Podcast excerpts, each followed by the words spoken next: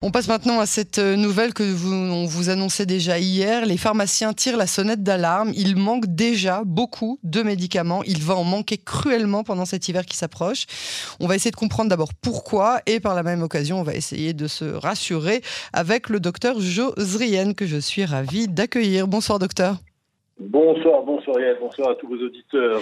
Merci d'avoir accepté euh, d'être l'invité euh, de notre édition sur Canon français. Je rappelle que vous êtes acupuncteur, spécialiste aussi euh, des maladies infectieuses. Tout d'abord, de quels médicaments parle-t-on?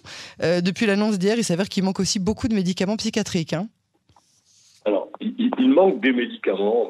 En fait, l'histoire a commencé avec essentiellement le paracétamol. Hein. C'était ce le médicament premier qui manquait et pour lequel tout le monde a, commencé à, s'affoler en fait. Donc sans faire de pub, l'acamol, le... Oui, voilà. Ouais. L'acamol, doliprane en France, les Feralgan, etc.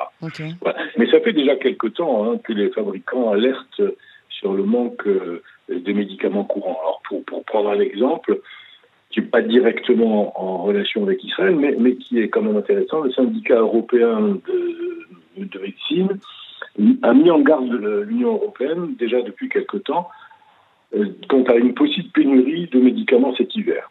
Alors, quelles sont les causes Et c'est ça qui est intéressant. Les causes que, l'on peut mettre en, évidence, c'est la crise énergétique et, l'arrêt de production euh, euh, temporaire dans, certains pays qui serait dû à, à, des raisons matérielles, en fait. Hein. C'est-à-dire que la, production coûte de plus en plus cher maintenant et, euh, il y a donc euh, des coûts de fabrication qui sont plus élevés euh, ainsi que le transport et cela entraîne donc une, difficulté d'approvisionnement. Ça c'est la, raison, les raisons qui sont avancées. Et donc on, on, va les mêmes causes produisant les mêmes effets, on a la même situation en Israël actuellement avec donc une, diminution d'approvisionnement des médicaments. Alors, euh, avec la grippe saisonnière euh, qui est d'ores et déjà... excusez-moi, juste préciser aussi, euh, par exemple, que pour, pour bien comprendre, dans certaines usines, les coûts de l'électricité ont été multipliés par 10.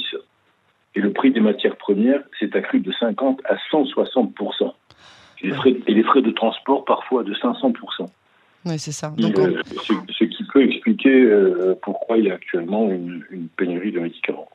On va, on, va, on va vous demander à la fin comment est-ce qu'on va pouvoir s'en sortir sans médicaments, ce serait peut-être pas plus mal. Mais entre-temps, je voudrais vous demander, avec la grippe saisonnière qui est d'ores et déjà là, les prochaines vagues de Covid qui arrivent, est-ce qu'on fonce pas droit dans le mur euh, vers une nouvelle crise sanitaire? Parce que je me dis qu'avant, on pouvait s'auto-soigner, on a une petite crève, on prend du paracétamol, comme vous venez de le dire, on prend des décongestionnants pour le nez, etc.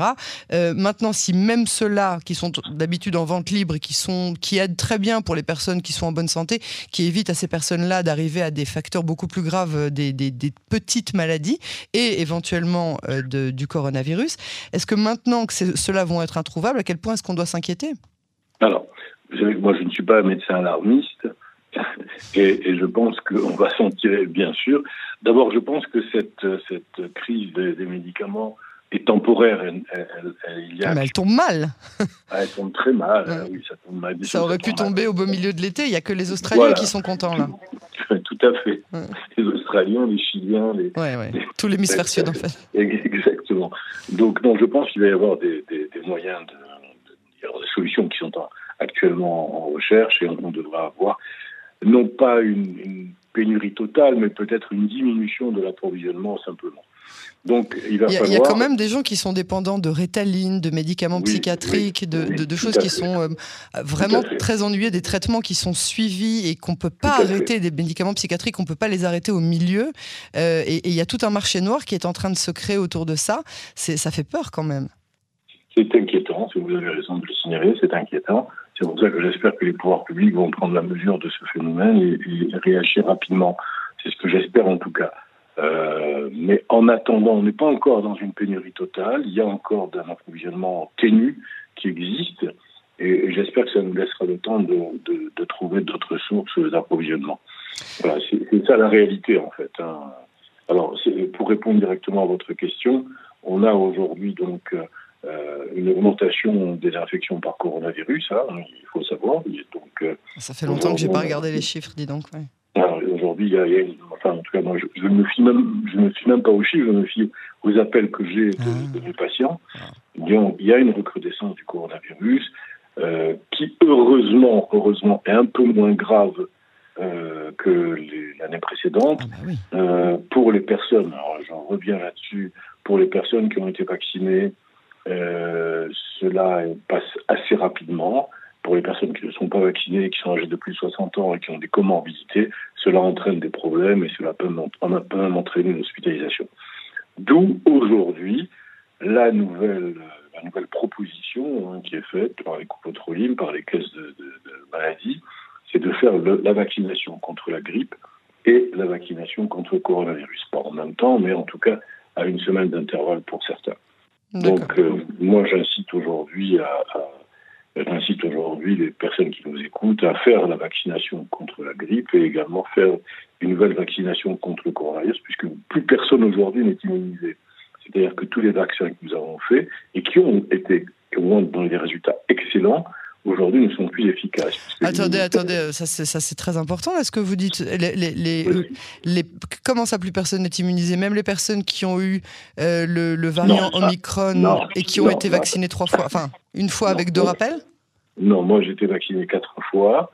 J'ai été couvert pendant euh, plus de six mois après la quatrième vaccination, mais j'ai attrapé le coronavirus. Parce qu'au bout de six mois, je n'avais plus de défense. Donc ça veut dire quoi? Ça veut dire que Aujourd'hui, les personnes qui ont été vaccinées il y a plus de six mois ont une baisse de défense. C'est ah ce qui est normal. C'est normal. Euh, ça, on le sait, il n'y a rien d'anormal.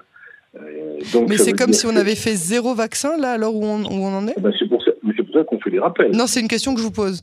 C'est-à-dire la personne, la personne qui s'est pas fait, qui n'a pas eu de rappel, on va dire, depuis euh, un an, puisqu'entre-temps, on, a eu à peu près tous le variant Omicron, vous vous dites, allez vite vous faire vacciner. Bah, après 5-6 mois, la protection contre les formes sévères est faible, car l'immunité a, beaucoup diminué. Donc, la question, en fait, la question, c'est la question d'avenir du coronavirus. On est de plus en plus dans un modèle de type grippe, c'est-à-dire endémique, avec des vagues automnales et hivernales. Donc, il faut apprendre à vivre avec ce virus. Et, euh, il y a encore beaucoup de personnes âgées ou fragiles qui ne sont pas ou mal vaccinées. Ce sont eux qui seront le plus affectés et le plus souvent candidats aux complications. Donc il faut faire ce vaccin euh, euh, pour les personnes euh, fragiles, plus de 60 ans. Il faut faire le vaccin contre le coronavirus qui va redonner un boost d'immunité pendant quelques, quelques mois.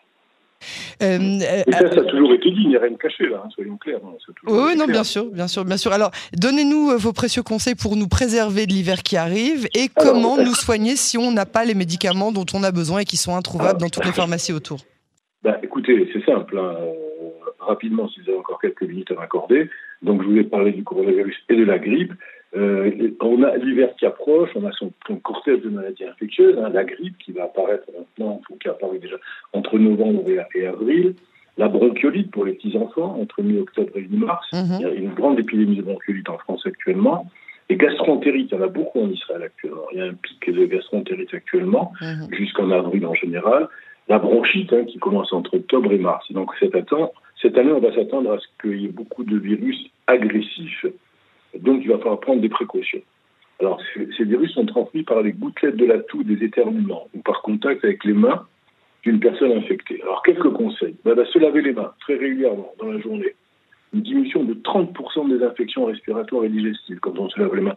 Rappelez-vous, quand il y a eu euh, euh, le coronavirus et qu'on se lavait les mains 10, 12 fois par jour, eh bien, il n'y a pas eu d'infection, il n'y avait plus de gastroentérite, il n'y avait plus de rhinopharyngite. Hmm. voilà, c'est un exemple intéressant. On était avec des masques aussi. Hein. Exactement, qui diminue de plus de 50-60% les infections. Utiliser les solutions hydroalcooliques, éviter de serrer trop de mains et d'embrasser tout le monde. Et il faut manger mieux.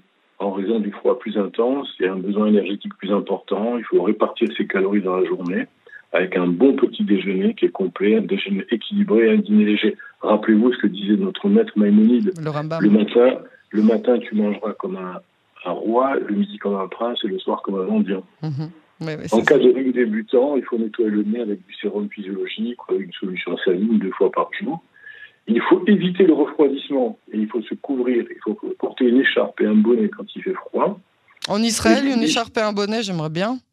Euh, fait jamais assez froid vous allez voir, euh, quand il va commencer à faire froid, vous allez voir. Et stimuler son système immunitaire en le boostant avec une alimentation équilibrée, des cures de magnésium, un peu de chocolat noir, il faut se faire plaisir, c'est bien le chocolat noir, et du thé vert. Et, vitamine C, toutes les, tous les compléments alimentaires, vous conseillez on va, on va éviter des aliments trop riches et, et en graisses saturées. Et puis, euh, euh, il faut manger plutôt des aliments riches en oméga 3, comme les poissons, saumon, macro, sardines. Il faut aérer les maisons. Il faut ouvrir les fenêtres. Les atmosphères confinées sont propices aux, aux infections respiratoires. Alors ensuite, quelques gestes simples pour éviter cette transmission. On utilise des mouchoirs jetables à usage unique et on se lave les mains après utilisation. On désinfecte les téléphones portables avec des ah, oui. antibactériennes. Eh oui. Eh oui. On, on, tousse ou on éternue dans le pli du coude. On utilise une serviette de main par personne. On, désinfecte régulièrement toutes les surfaces avec un désinfectant classique ou de javel. Et puis, et puis, pour maintenant répondre à cette question, on peut faire aussi des cures de vitamines et des compléments alimentaires, mais après avis de votre médecin, c'est encore mieux. Je recommande aussi une pratique régulière sportive qui soit adaptée à l'âge à la condition physique. Et puis, vous pouvez aussi faire appel à des médecines plus douces et plus naturelles, comme l'acupuncture médicale et l'homéopathie, qui sont de bons alliés dans la prévention de ces infections. Voilà. Bon bah, on va prendre tout ça sous le bras et on va partir avec euh, toutes ces bonnes euh, toutes ces bonnes résolutions. Merci beaucoup, euh, cher docteur Zrien, pour cet éclairage et à très bientôt avec beaucoup de santé hein, sur les ondes de Canon français. Merci à vous, bonne santé, merci à vous.